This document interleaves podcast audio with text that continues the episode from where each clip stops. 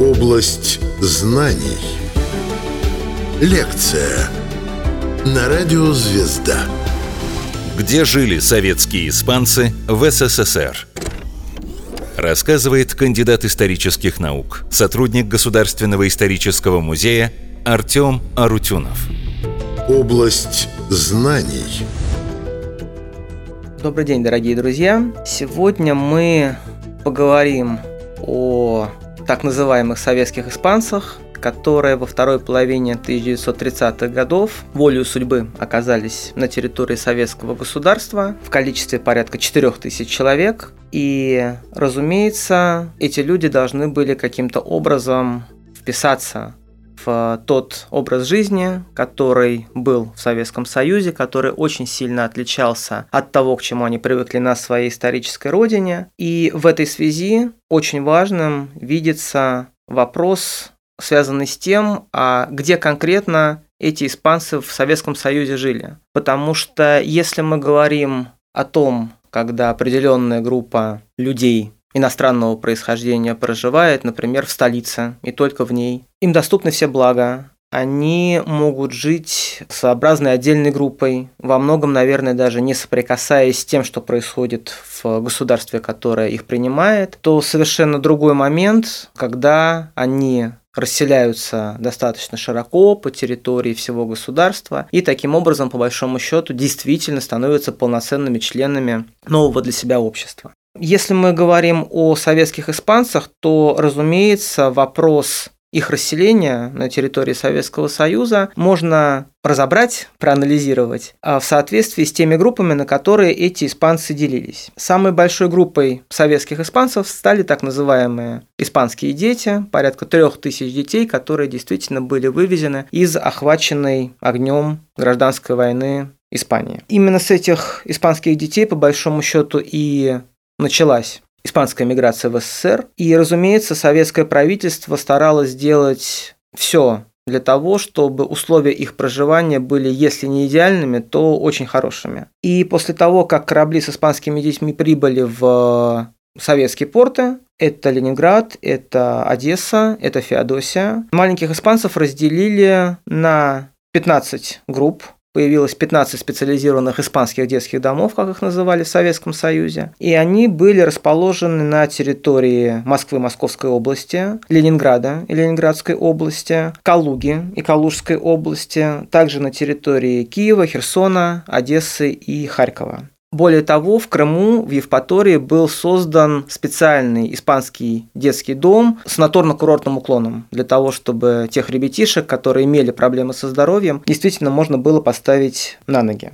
Любопытным является тот факт, что, судя по всему, по крайней мере на бумаге, еще одним регионом, где должны были проживать маленькие испанцы, была Армянская Советская Республика. По крайней мере, в Государственном архиве Российской Федерации хранится очень любопытный документ, когда представители Армянской ССР при правительстве Советского Союза действительно подавали сообразный запрос в МОПР, Международную организацию помощи борцам революции, о том, нельзя ли принять армянам хотя бы 100 детей. Но, как показало исследование испанской миграции в СССР, никаких признаков пребывания испанцев на территории Советской Армении найти не удалось. И более того, даже уже в дальнейшем, после Великой Отечественной войны и когда испанские дети выросли, ни одного испанца на территории Советской Армении, опять же, обнаружить так и не удалось. Хотя изначально, видите, планировалось, что так оно и будет. Но в итоге Армянская ССР стала единственной республикой среди всех советских республик, где не проживало в итоге ни одного испанца. Что касается взрослой части испанской миграции, то здесь стоит, безусловно, говорить о том, что большая часть, разумеется, проживала в столице. Она, безусловно, проживала в Москве. Это порядка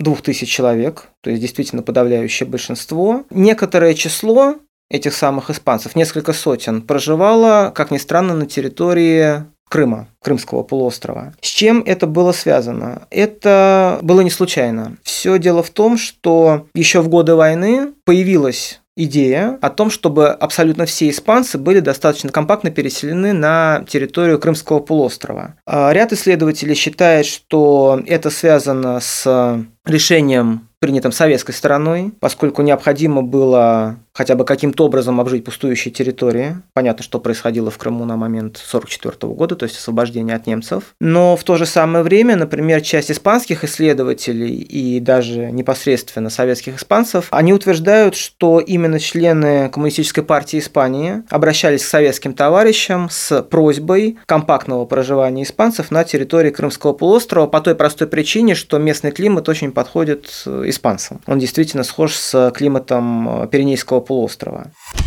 Где жили советские испанцы в СССР?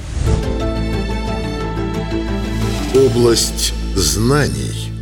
Речь шла все-таки не о переселении всех испанцев, а хотя бы тех, кто в годы эвакуации оказался действительно в очень сложных условиях. Понятно, что для людей вообще в целом это была уже вторая, по сути, эвакуация, если мы говорим о событиях Великой Отечественной войны. И, соответственно, те, кто находился на территории среднеазиатских республик, им действительно было тяжелее, наверное, чем всем остальным. Вот именно их планировалось перевести в Крым. И так оно в итоге получилось. Около 500 человек в итоге проживало в Крыму. Но стоит сказать, сказать, что вот эта своеобразная операция по переселению взрослых испанцев в Крым, она все-таки потерпела в итоге крах. С чем это связано? С тем, что проживали они на территории востока Крымского полуострова, который отличался, ну, в первую очередь, тем, что здесь в основном весь упор с точки зрения экономики делался на сельское хозяйство, а все-таки большая часть испанцев, они приехали из промышленных регионов Испании. И, соответственно, вот влиться в жизнь советского колхоза, совхоза им было очень и очень сложно. И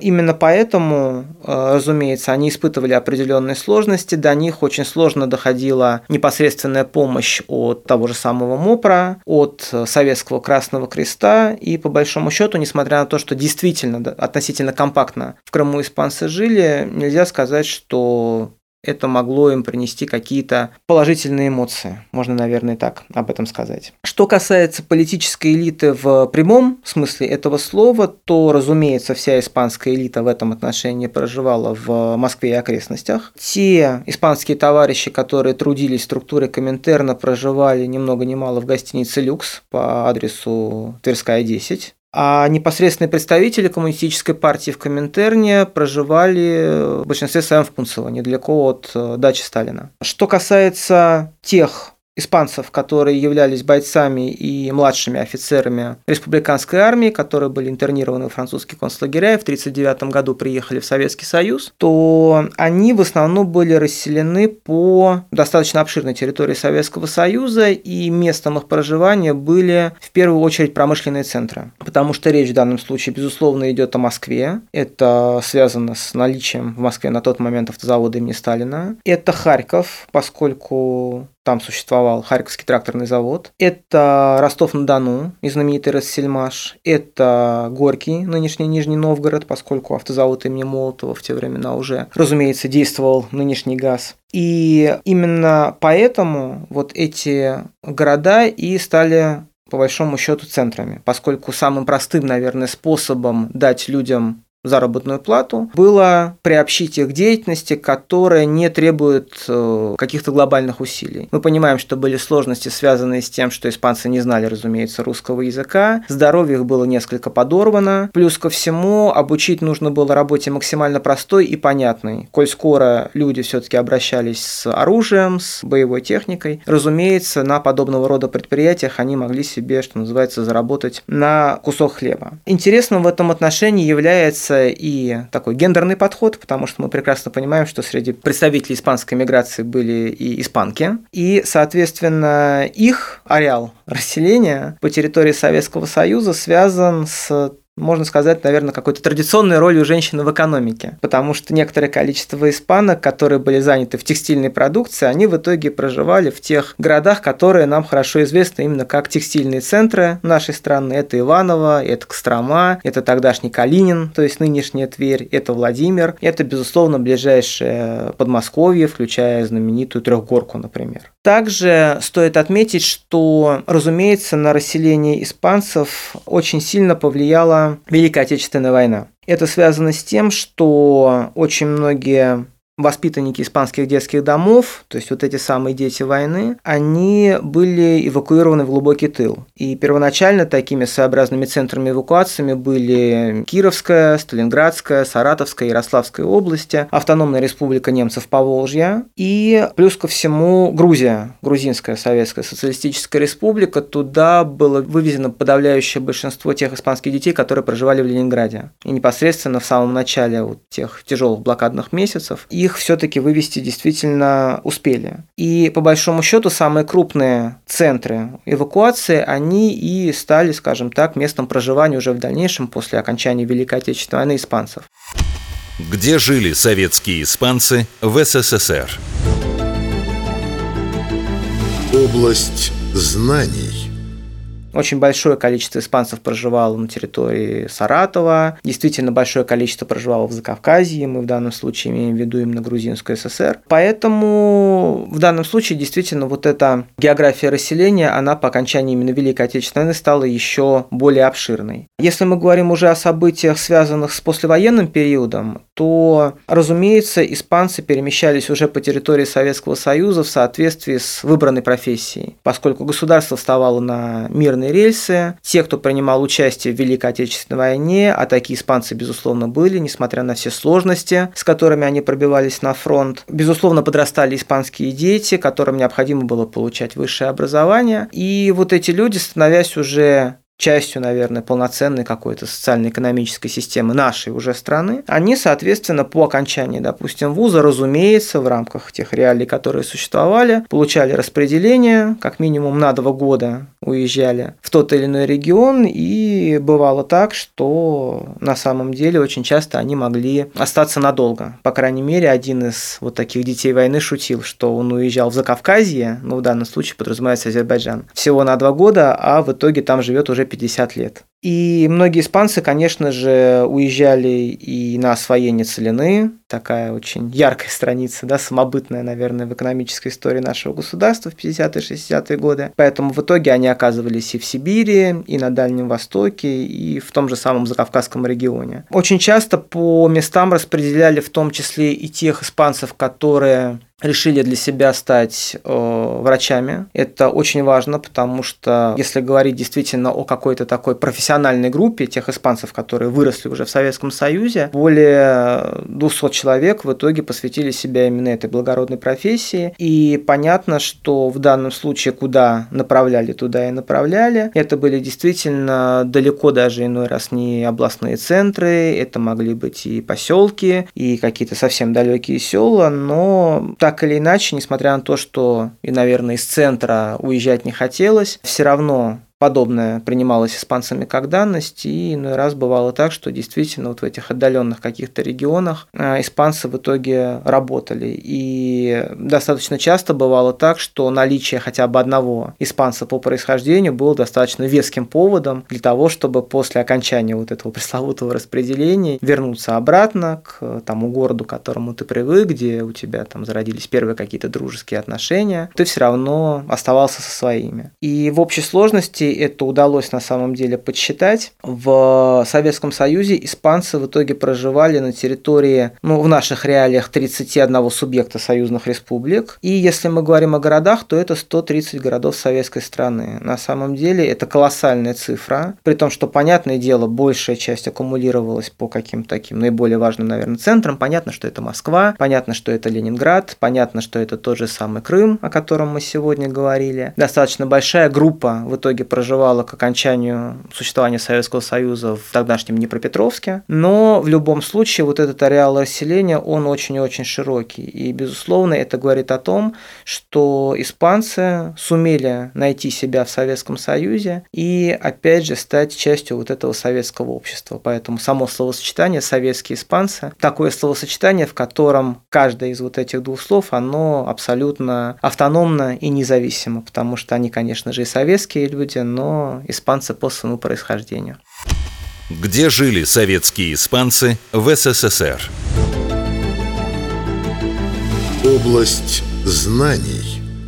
Есть одна история. Была одна представительница испанских детей, звали ее Мартина Ментеги. Ее больше знает советский читатель под фамилией Гагичайшвили. Связано это с тем, что Будучи девочкой, она приехала именно в Ленинград. Именно там она получала азы советского воспитания, азы советского образования именно в Ленинградском доме для испанских детей. И когда началась Великая Отечественная война, их как раз-таки эвакуировали в Грузию. Это успели сделать, хотя даже на территории не Ленинграда, а там, в Закавказье, фашисты действительно наступали им буквально на пятки в прямом смысле этого слова. Спастись им удалось, и в итоге для Мартины начинается совершенно иная жизнь, к которой она очень быстро привыкла. Потому что действительно, наверное, образ жизни Закавказья он более привычен к реалиям жизни Пиренейского полуострова, Испании, Португалии. Более того, сама она была именно басконка по происхождению, а существует такое предположение, что язык басков, он же очень отличается вообще от всех языков европейских. Он абсолютно изолирован, и существует предположение, что есть определенные корни у языка басков, у грузинского языка и у армянского языка. Поэтому, собственно, Иберийский полуостров, а Грузия – это Иверия, и все эти вещи, они вот так вот между собой взаимосвязаны. И так получилось, что в итоге действительно она вышла замуж за этнического грузина. Она очень долго жила здесь и даже написала в итоге маленькую книжечку, посвященную всем вот этим своим, ну, наверное, можно сказать, приключениям, связанным и с детскими, и с юношескими годами. И в дальнейшем она стала одним из первых, наверное, советских испанцев, кто сумел побывать на исторической родине, когда была объявлена так называемая амнистия для испанских детей. И, безусловно, ей было очень трудно решиться на этот шаг, несмотря на то, что она очень хотела увидеть, конечно же, всех своих родственников. Но приехав, она поняла, что жить без Советского Союза ей уже сложно. Потому что, во-первых, в Испании было очень двойственное отношение к тем, кто приезжал из Советского Союза. Для тех, кто действительно относился к своим родственникам, уехавшим в эмиграцию с какой-то симпатией, вот к ним всегда обращались таким ласковым словом «большевики», то есть большевик. А в том случае, если речь шла о, допустим, соседе, к которому было отношение изначально негативное, о его семье, о тех людях, которые, возможно, даже боялись текущего режима, вот тогда испанцев таких называли рохос, то есть красные, приехавшие из Красной России. Вот в данном отношении вот Мартине, насколько я помню, я работал с ее воспоминаниями, ей было достаточно сложно балансировать между вот этими двумя гранями, когда она действительно для одних она большевичка, с точки зрения вот гордости, наверное, да, за этот термин. С другой стороны, она действительно вот красная, прибывшая из этого ненавистного советского государства. Поэтому, несмотря на то, что действительно очень многим испанцам пришлось сложно Действительно, они переезжали иной раз из одного города в другой, и это был далеко не их выбор. Но в любом случае, даже вот такой немножечко кочевой образ жизни в Советском Союзе им оказался более мил, нежели возможно, какая-то спокойная, традиционная, неспешная жизнь на исторической родине, куда в итоге приехать они действительно могли. Рассказывал кандидат исторических наук, сотрудник Государственного исторического музея Артем Арутюнов. Область знаний –